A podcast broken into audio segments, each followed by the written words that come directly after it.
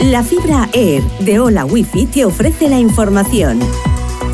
Con Leonor Vallés. Repasamos las noticias más destacadas de este martes 30 de mayo. Podemos y Sumar inician una negociación bajo mínimos tras el 28M. Las elecciones autonómicas y municipales castigan a los partidos a la izquierda del PSOE. La formación de Belarra e Izquierda Unida pasan de 49 a 18 representantes en el conjunto de los parlamentos.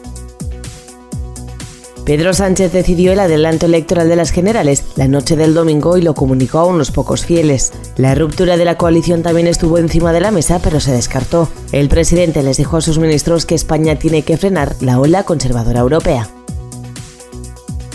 Rusia expulsa a centenares de profesores y empleados de centros culturales alemanes como represalia. La decisión de Moscú supone reducir drásticamente la presencia alemana a partir de junio y tensa aún más las relaciones entre ambos países. Bruselas avisa de que la red eléctrica española no es suficiente para todos los proyectos renovables.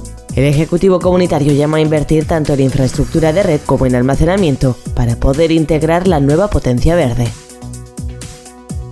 El precio de la luz cae un 3,4% este martes, hasta los 92 euros el megavatio hora.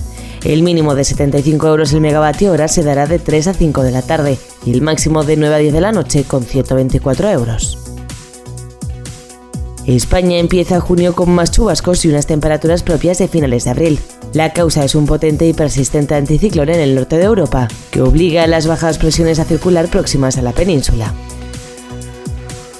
Repunta la espera para entrar a quirófano en la comunidad valenciana por el parón de Semana Santa.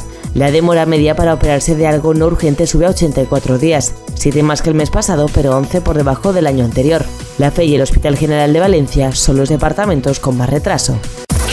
Hola Wi-Fi, velocidades de fibra, vivas donde vivas, te ha ofrecido la información.